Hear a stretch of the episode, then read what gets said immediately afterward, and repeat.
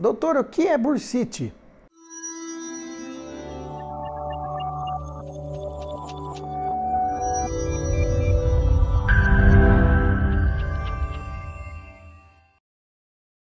Gente, bursite é uma das queixas mais frequentes no consultório de um ortopedista. Mas o que é a bursite? Primeiro, eu vou te explicar o que é a bursa. A bursa é uma estrutura que a gente tem em todas as articulações. É como se fosse uma bolsinha de gel que está protegendo as articulações. Então a gente tem bursa no ombro, no cotovelo, tem no joelho, tem no quadril. Em todas as articulações a gente tem algum tipo de bursa.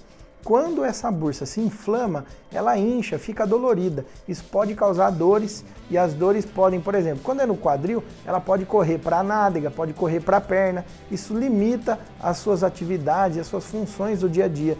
Causa dificuldade para você fazer os movimentos, para você deitar, levantar da cama.